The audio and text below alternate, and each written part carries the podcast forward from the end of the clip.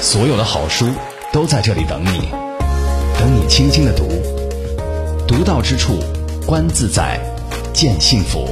A good book is a good friend。你的私人电台书房，你的私人电台书房，南海轻阅读。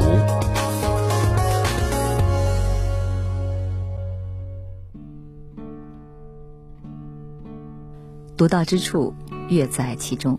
这里是微言细语版本的轻阅读，我是周薇，代表今天的责任编辑丁旭，感谢各位的聆听和守候。似乎现在呢，有很多的人，或者说是越来越多的人开始读诗了，在睡前的静谧时光，或者是在上班时拥挤的地铁上，通过微信公众账号或者传统的纸质诗集，诗歌像一个晶莹飘逸的灵魂。又像是一种巨大的能量，在抚慰着匆忙节奏中每一个期待感动的平凡人。本期我们和大家分享的是来自加拿大著名作家玛格丽特·阿特伍德的诗集《吃火》。阿特伍德是加拿大著名诗人、小说家、文学评论家、随笔作家以及环保主义者。也是迄今在中国被翻译和研究的最多的加拿大当代作家。二零一五年，河南大学出版社一举推出阿特伍德的诗与小说五种，包括《吃火》《蓝胡子的蛋》《荒野指南》《道德困境》《帐篷》。其中诗集《吃火》的最新中译本，由当代作家诗人周赞女士历时多年倾力翻译，也让读者得以一览二位不同国度、不同文化背景之下女诗人的诗歌魅力。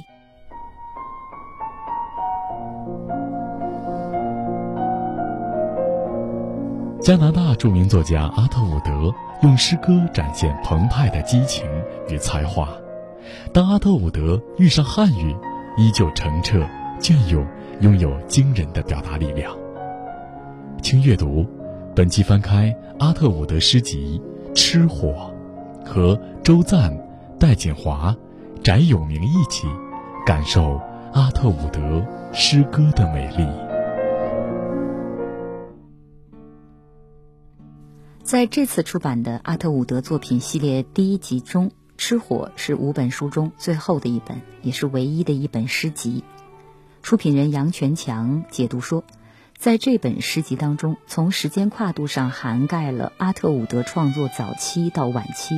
阿特伍德作为一个诗人的诗歌才华，第一次有了比较全面的中文呈现。《吃火》这本诗集包含了三种先前出版过的诗选集：诗一九六五到一九七五，诗一九七六到一九八六，以及创作于一九九五年的《早晨在烧毁的房子里》。《吃火》的译者周赞，一九九八年与诗人翟永明等创办女性诗歌名刊《意》，二零零七年参加北京帐篷戏剧小组。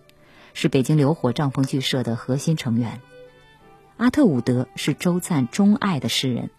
大约在一九九八年，周赞开始对这位女诗人产生了强烈的兴趣。首先，我是在九十年代末的时候，大概九八年左右的时候，呃，在一本嗯随笔集，是翟永明的一本随笔集，叫《纸上建筑》上读到他介绍阿特伍德的诗的一篇随笔。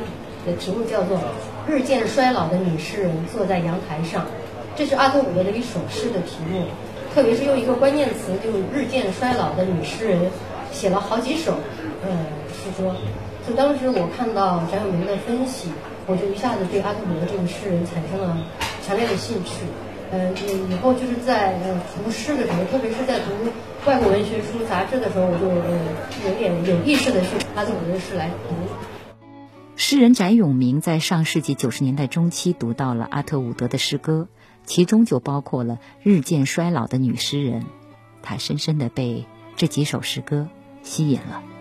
阿特伍德也是北京大学教授戴锦华最爱的作家，在哈佛大学前年的一个颁奖典礼上，戴锦华见到自己最爱的这位作家，尽管阿特伍德的年纪比自己年长，但戴锦华觉得阿特伍德非常的美丽。非常的优雅，而且极其机智。所以，阿图的他不仅是一个今天最优秀的作家，他也是今天最独特的作家。呃，他的那个机敏才智，然后他对这种极度敏锐的把握，呃，和他那个不断探索试验的这种原创性的形态，然后他的这个女性的立场，但是完全没有被女性主义的那个教条化的女性主义所限定。呃，女性的生命经验，女性的生命痛楚，呃，在他的作品当中，但是所有这一切是和他对世界、对今天的时代、对整个世界越来越重的疾病的那种指认，就是相互的渗透、相互的交织在一起。呃，那么，所以我说他是我最爱的一个作家。呃，这个名字啊，吃火，我觉得非常的 at wood。就是吞咽一下火，啊，那个被被烧灼、被烫伤，然后那个痛楚和那份热度，呃，和那份勇气。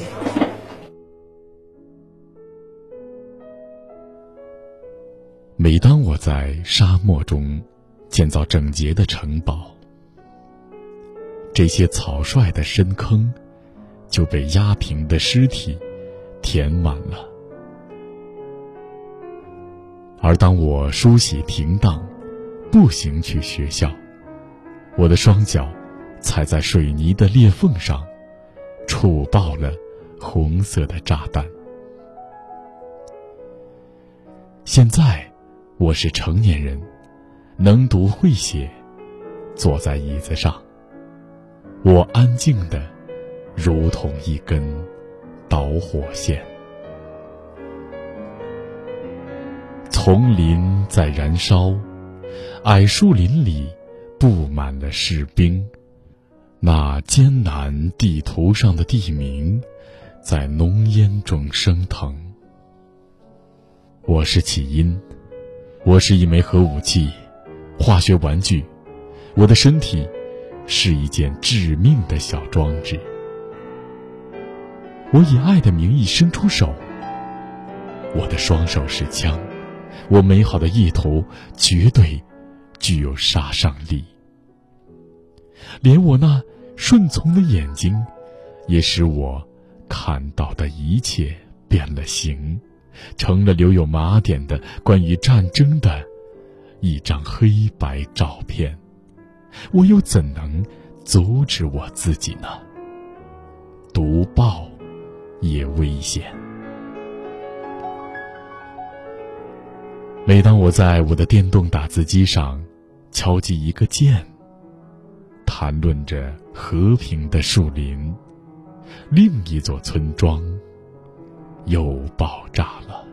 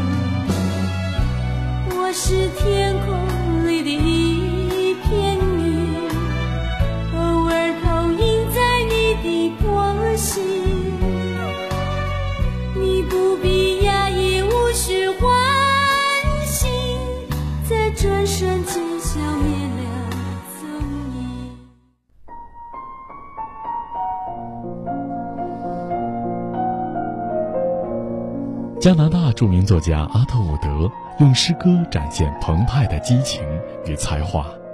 当阿特伍德遇上汉语，依旧澄澈隽永，拥有惊人的表达力量。请阅读，本期翻开阿特伍德诗集《吃火》，和周赞、戴锦华、翟永明一起感受阿特伍德诗歌的美丽。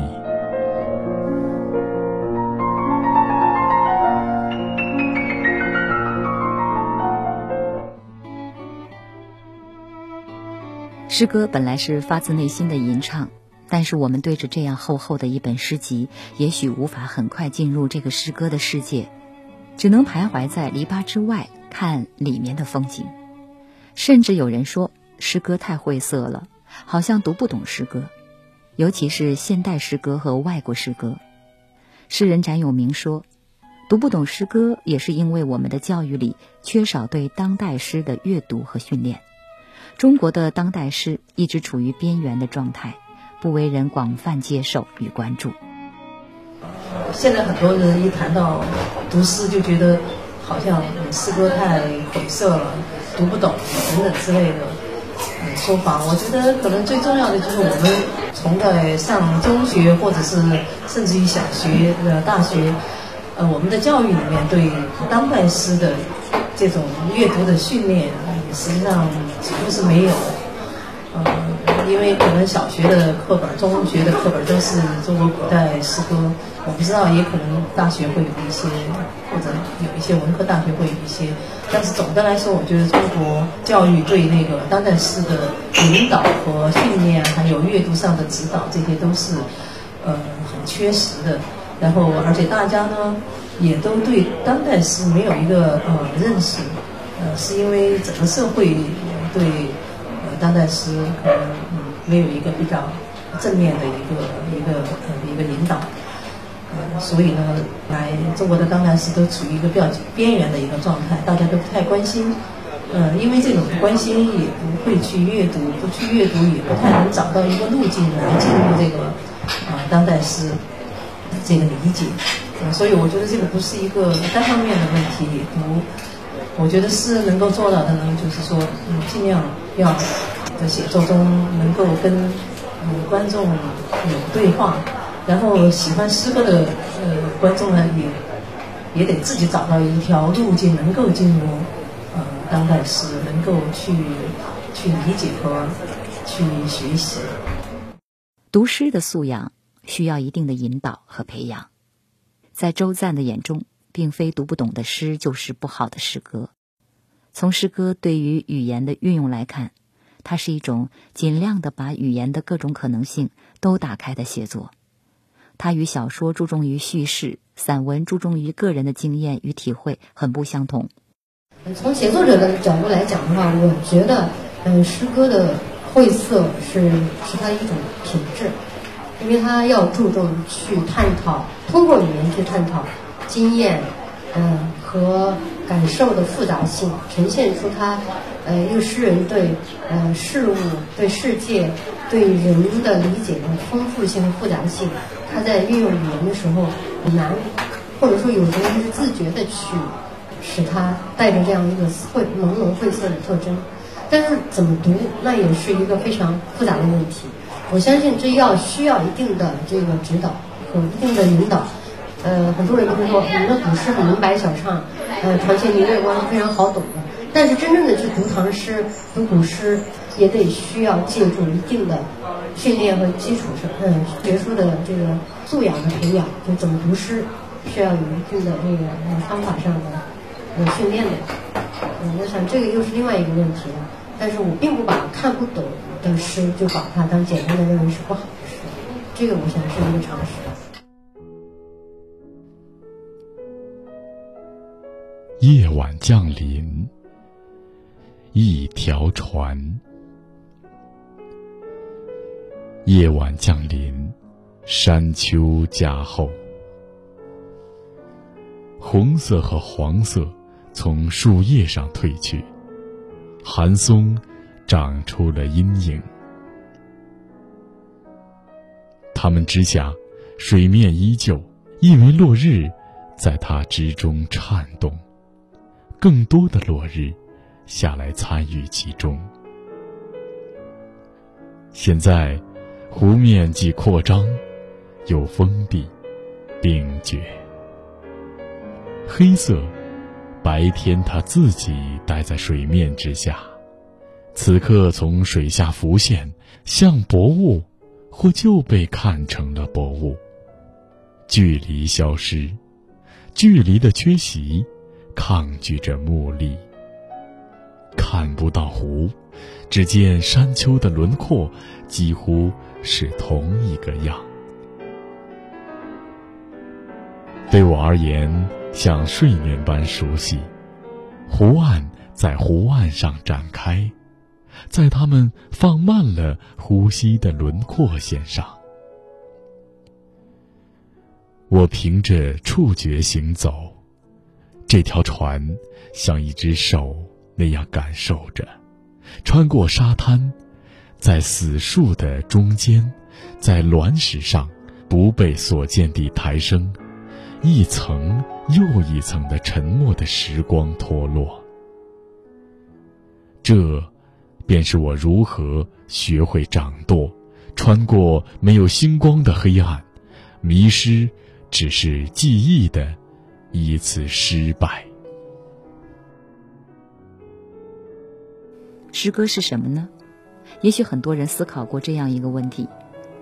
戴锦华教授在谈到这个问题时，坦言诗是很难定义的，但他依然用细腻的情思去描摹他心中对诗的认知。在他的心目中，诗是语言艺术的最高形态。他在探索语言。他在实验语言，他在发展语言，他在试图用语言去触摸那些我们内心那种幽隐的、美丽的、神圣的情感。我觉得诗歌它一定在我的感知当中，它一定和一些另外一些东西连在一起，就是美、梦想、呃理想、呃飞翔、逃逸、呃越界。所以今天我们的时代不读诗。觉得跟我们很隔膜。我觉得两个原因，一个原因是我们在一个空前沉重和空前现实的年代，我们在一个审判梦和审判理想的年代，呃，所以人们会觉得诗缥缈，诗呃陌生啊，诗太高，呃，不是我们的现实，不帮助我们的现实。这到今天为止，中国的现当代诗、现代诗遭遇到一个很重要的挑战。这个挑战就是现代汉语是一个年轻的语言，年轻的汉语怎么发展，把自己发展为一种艺术？所以我们总说古诗写得好，现代诗写得不好。你要知道，古诗是一个，呃，是一个古老的语言，是一个悠久的文字啊。从最早的，比如说《诗经》，甚至更早啊，它它慢慢的累积。而现代诗我们那么空白啊，现在的诗应该什么样的？建行是如何的？所有这些问题，我们一直在讨论，诗人们一直在试验。戴锦华教授说：“已经很久没有读诗了，自己不是一个有超越性的人，但是这一年就读得很密集。先是才华横溢的打工诗人许立志的诗，然后就是《吃火》。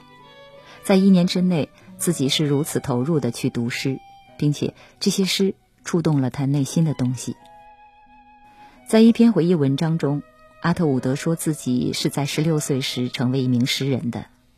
当时还是中学生的他，在阳光灿烂的某一天，穿过球场，走在从学校回家的平常小道上，忽然，他感觉到一只巨大的拇指，无形的从天空降下来，压在我的头顶。于是，一首诗诞生了。周赞觉得。尽管只是首年少之作，但作为一个礼物，这首诗来自于一位匿名恩赐者的礼物，既令人兴奋又险恶不祥。这既可以理解为文学灵感的神秘和支配性，也如阿特伍德所言，预示了我从非写作者变成写作者的转变瞬间。在译后记中，周赞写道。阿特伍德的诗歌总体上呈现为一种克制、冷静、含蓄的语调，或许因为写小说惯常运用描绘与记述，在诗中，他不喜铺排的描摹或想象，而着力于句子中节奏灵敏的探索，在整体的叙述性中蕴藏了多样的情绪切换，富有戏剧性。阿特伍德写作无韵的自由诗，在诗歌体式上有多样的探索。纵观阿特伍德的诗歌，比照《吃火》中诗人早期和晚近诗作，我们能够看出，他的写作呈现出日益明晰、坦率和质朴的趋向。选词更简明，语序更自然，断行遵从深长平稳的呼吸，甚至修辞也逐步减省，这使得阿特伍德晚近的诗歌更平易耐读。这正是周赞特别喜爱《早晨在烧毁的房子里》的诗作的原因。你因悲伤而悲伤，它是精神性的，是年龄，是化学作用。去看神经科医生，或吃一粒药片，或拥抱你的悲伤。像个盲眼的玩偶，你需要睡一觉。好了，所有孩子都会悲伤，但一些孩子克服了它。数数你的祝福吧。更好的做法是，去买顶帽子，买件外套或宠物。为了忘却。开始跳舞，忘掉什么？你的悲伤，你的阴影，不管它是那作用在你身上的什么。草坪聚会的那天，当你带着阳光、满脸通红的进来，你含糖的嘴里含着怒气，身穿配着丝带的新衣裳。而冰激凌弄脏了它，在浴室里，你对你自己说：“我不是个最受宠的小孩。”亲爱的，一旦真正想通的时候，光芒便衰退，烟雾也涌来。你被困在你卧倒的身体里，在一块毯子或一辆燃烧的汽车下。红火苗从你那里渗出来，点燃你脑袋边的柏油路，或者地板，或是枕头。我们中哪个不是最受宠的？要不，我们就全都是。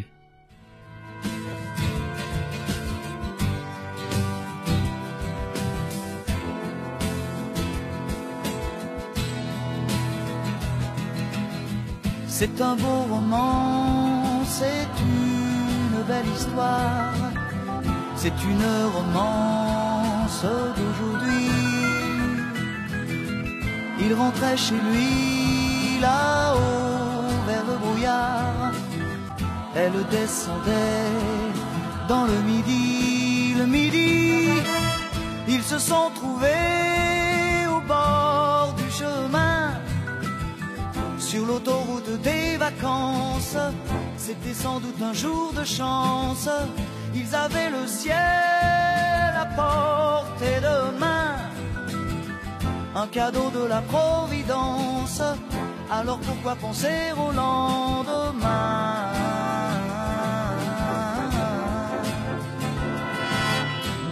Ils se sont cachés dans un grand champ de se laissant porter par le courant, se sont racontés leur vie qui commençait. Ils n'étaient encore que des enfants, des enfants qui s'étaient trouvés au bord du chemin, sur l'autoroute des vacances. C'était sans doute un jour de chance.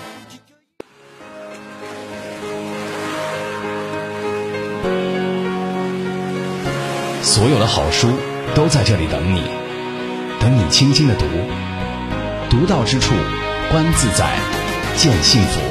A good book is a good friend。你的私人电台书房，你的私人电台书房，南海轻阅读。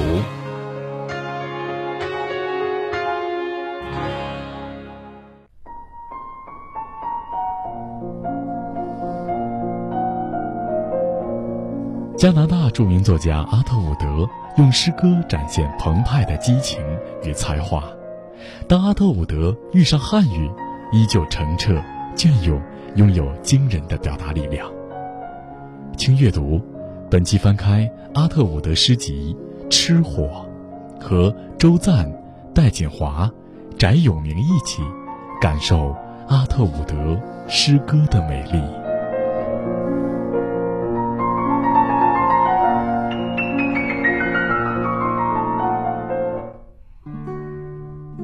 欢迎回来，仍然是微言絮语版本的轻阅读，我是周薇。今天呢，丁旭为我们推荐的是阿特伍德的诗集《吃火》。长久以来，阿特伍德更多因为他的小说而享誉世界文坛，但他的写作生涯始于诗歌。十九岁发表第一首诗，第一个出版物是一九六一年的一本诗歌小册子《双面普尔塞福涅》，由一家独立出版社出版。只印了两百本，如今已经成为珍稀的出版物。在三十岁出版第一部长篇之前，阿特伍德已经出版过六种诗集和诗歌的小册子，成了当时加拿大最著名的青年诗人。他同时写作诗歌、小说、儿童文学、非虚构文学等，成果卓异。在加拿大和英语文学世界，阿特伍德是被公认的重要的当代诗人之一。诗人。米凯莱·罗伯茨评论阿特伍德的诗：超然、反讽、爱意洋溢，三者交替，诗歌从纸页当中唱出，并刺痛人心。格拉斯哥先驱报评论阿特伍德的诗歌是强大新颖的想象力之作。这些诗作表明，阿特伍德是一位生活的幻象如此大胆而独具开创性的诗人，他创造了他自己的神话。在阿特伍德早期的诗歌当中，诗人运用平视的方式来观察日常生活的写作倾向非常明显。他拥有一种惊人的表达力，可以用诗句在日常生活与令人惊骇的事物之间营造出鲜明的对比效果。他的诗歌语言宛如水晶般澄澈隽永，通过汽车旅行、明信片、荒野。还有琐事等诗歌中经常出现的事件或意象，阿特伍德向世人展现了他澎湃的激情和充沛的才华。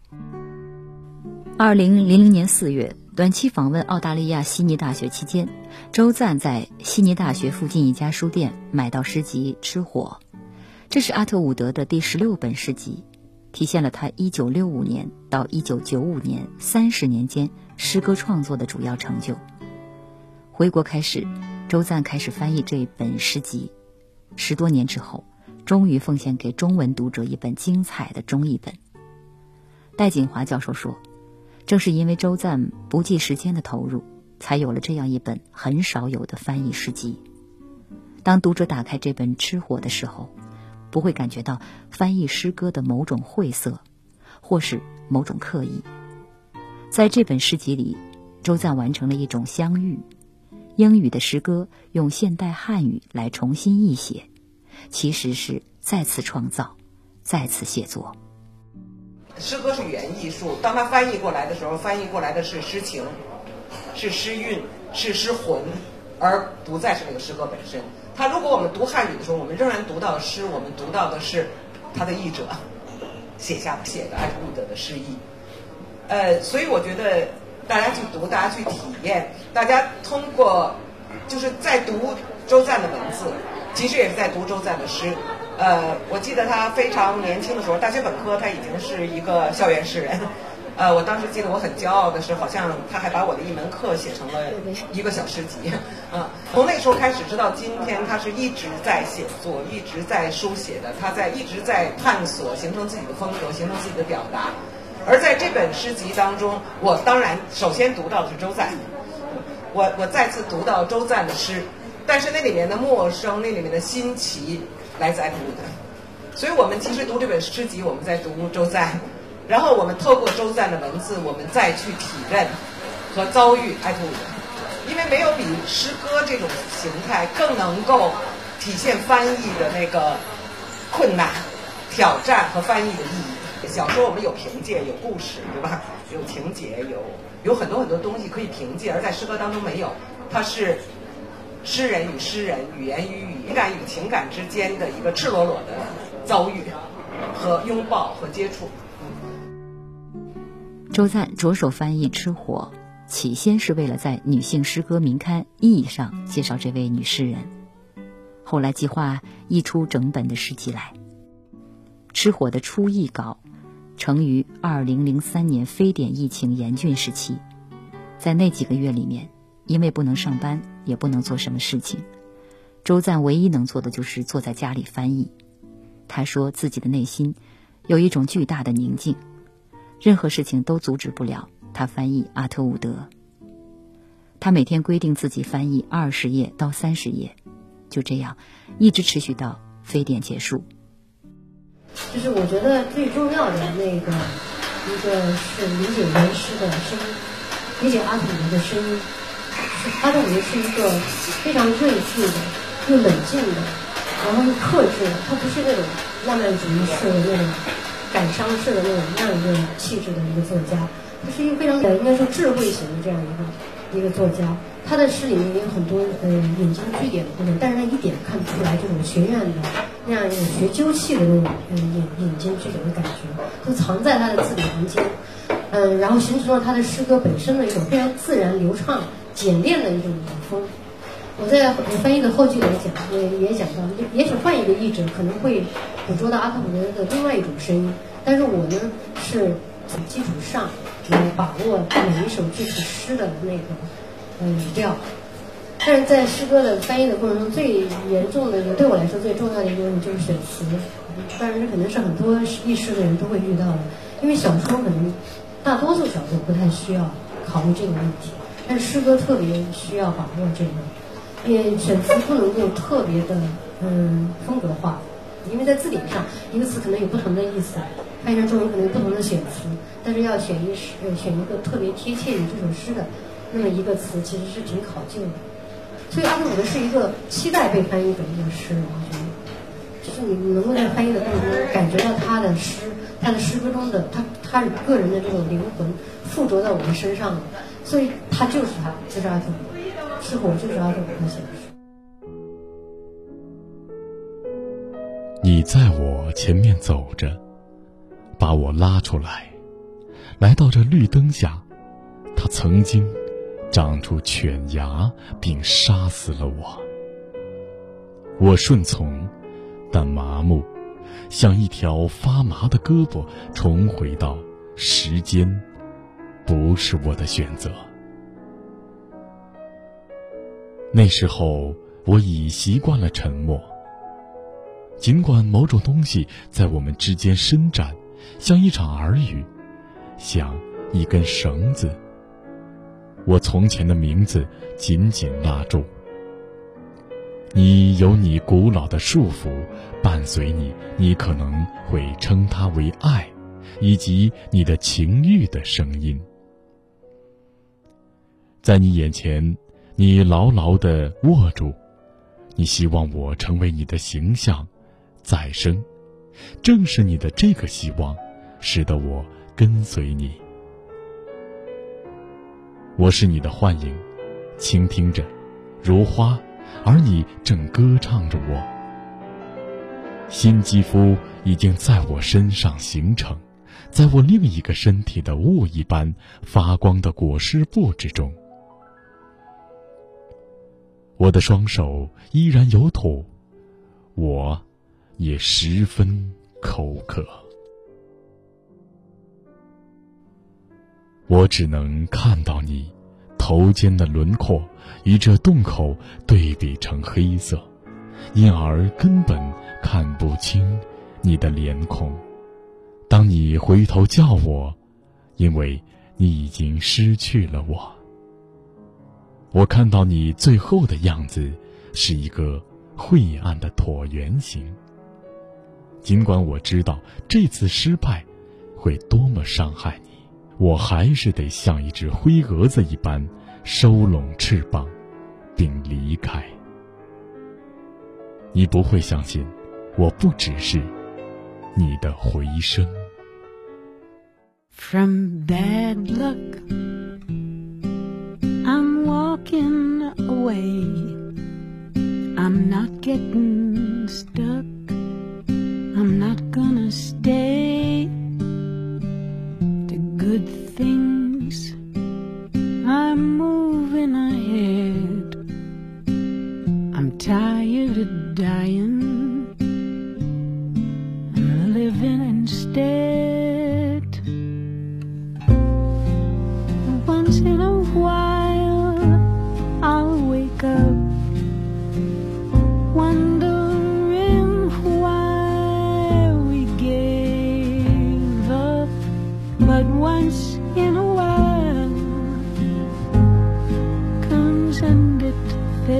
Away.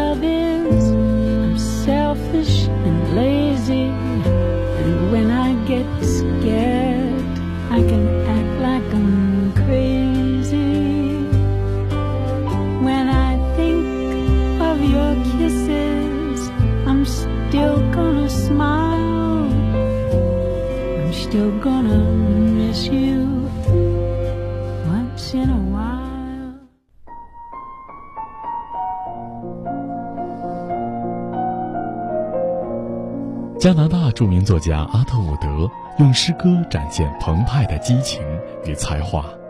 当阿特伍德遇上汉语，依旧澄澈、隽永，拥有惊人的表达力量。请阅读，本期翻开阿特伍德诗集《吃货》，和周赞、戴锦华、翟永明一起感受阿特伍德诗歌的美丽。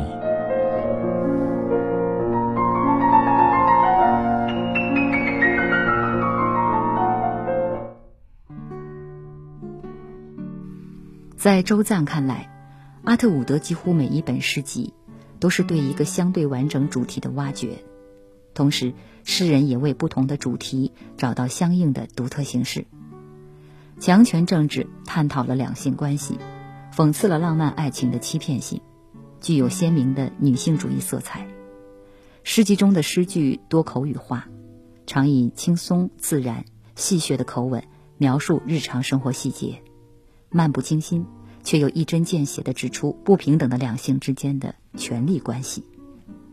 你妻和我是诗集强权政治中的题诗，诗人用鱼钩与眼睛这两个意象讽刺不平等的两性关系。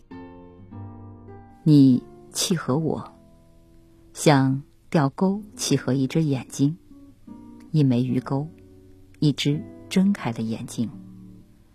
周赞解读说，眼睛的脆弱，鱼钩的尖利，通过契合一词获得巨大的反讽张力。在一个女人的问题中，诗人冷静地描绘作为展品的几个女人被侮辱和被摧残的身体，克制的口吻中蕴藏着愤怒的力量。在诗的末尾，诗人质问：“这不是博物馆，谁发明了‘爱’这个词？”周赞认为，在大量关注女性题材的诗歌作品中，阿特伍德揭示了男权社会对女性压迫和施暴的诗句常常尖锐到近乎残酷，反映了诗人精神底蕴的强大。这也与他追求简练、清晰和准确的总体诗歌风格密不可分。失火，它因为是三十年、三十年的自呃诗集的合集，所以的确是那个能够看出来他的诗风的变化。早期的呃诗风是比较偏重，呃，我感觉是比呃阿特伍德是一个比较偏重修辞的，然后他呃有时候句子会故意说的不是那么顺畅，然后用一些比较新奇的修辞。他在多伦多大学读本科的时候，就是从加拿大的一位非常著名的文学理论家叫弗莱，弗莱是一个在文学理论界非常重要的一个人物，他是开启了。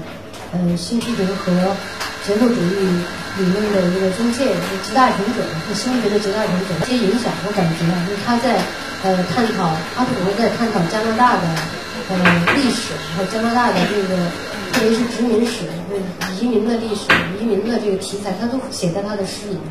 特别是在那个嗯呃呃苏珊娜·布迪的日记那个诗集里面，就能看得出来他探讨的一些主题。然后他年轻的时候呢，也有很很明确的有一本诗集叫《你快乐》，他是在这个可以说他慢慢慢的形成了他的女性主义的立场，包括他的第一本长篇小说叫《嗯可以吃的女人》，也是也是这个跟这个题材也主题相关的。中后期的诗歌，我觉得阿德伍德的那个诗风是日益变得开朗，变得明晰，变得自然。他在后期的诗的时候，他不太。那么着重于拘泥于那个修辞上的整齐的语言，但是呢，他呃写到的那些经验，他个人的经验，包括我特别喜欢的他的后期的一本其实，就是嗯早晨在烧毁的屋子里房子里，他写到他自己的父亲去世，他写的回忆他的父亲，而且他有一个非常特别出色的一个写作的方式，就是他脑子可以用神话改写了一些神话传说和历史故事，把它跟现实的。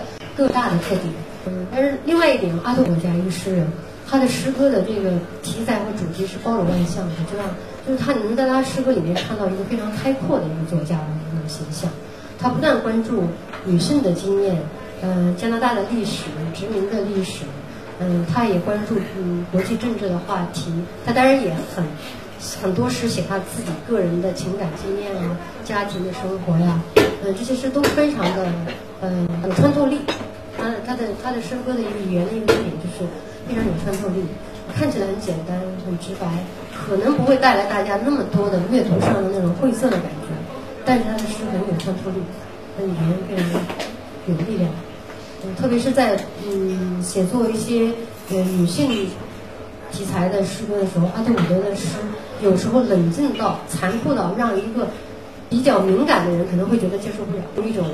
尖锐的笔锋去剖析，在男权社会里面女性遭遇的种种的痛苦一切，他用冷静的笔调把它呈现出来。我在烧毁的房子里吃早餐。你知道，并无房子，也没早餐。不过，我却在这里。融化了的勺子刮着。也已融化了的碗，四周也无人。他们去哪儿了？兄弟姐妹、母亲和父亲，沿着沙滩离去了。也许，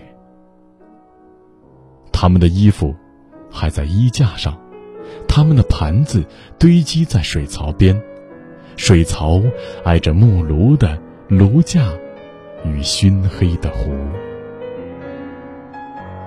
每个细节都清晰。锡杯和波纹镜子，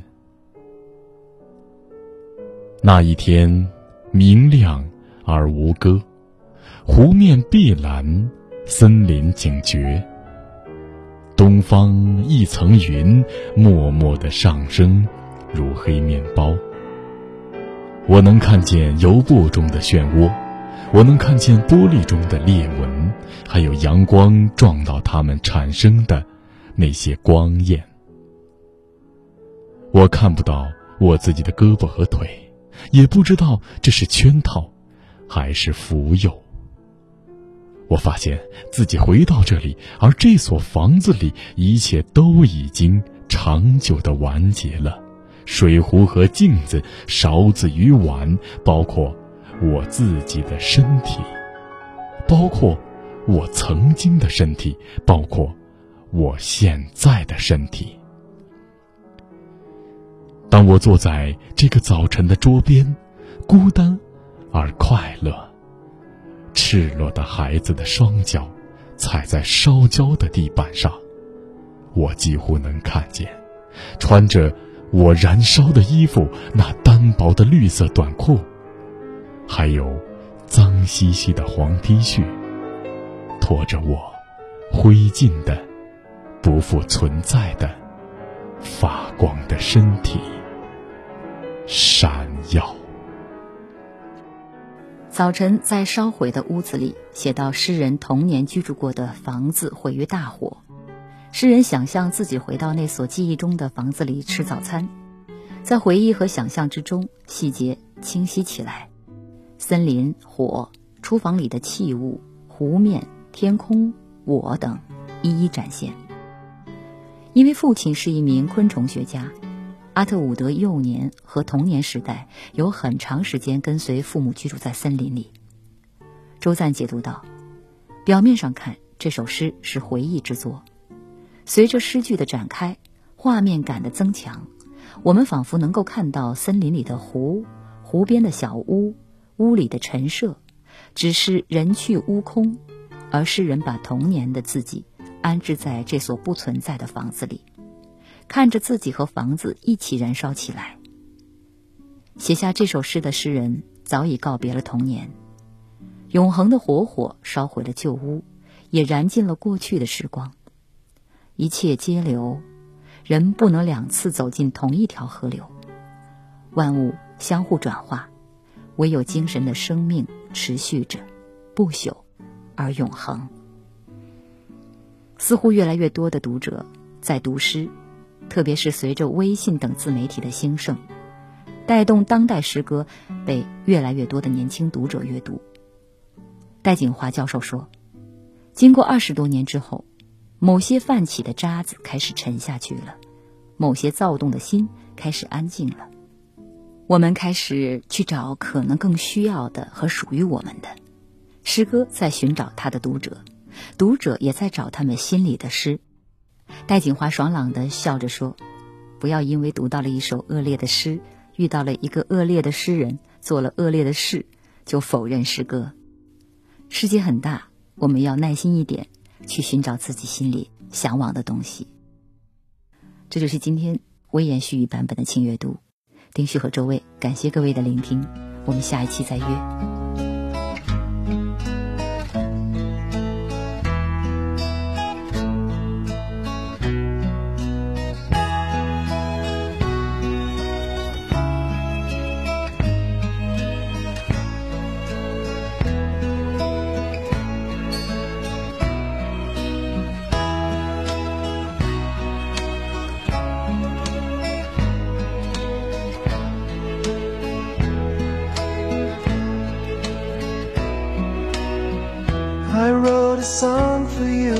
Don't know if you'll listen to. But if you do, I don't think you will understand the poetry. Don't think I'll let you go so easily. Girl, you don't know the depths to which I understand just how much you were meant for me.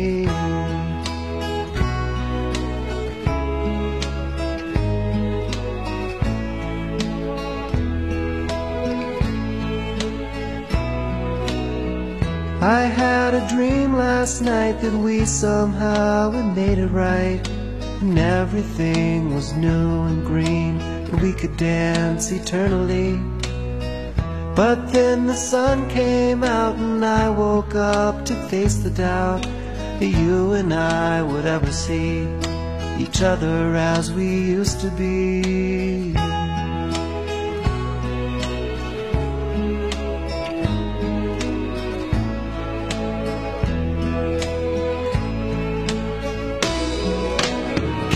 Understand how the feelings that we know we had could just be abandoned, be tossed into the wind so easily. It cannot be, you know it meant too much. When in the end, after everything is said and done, see we chose to spend an eternity without a melody, a symphony, a life without our canon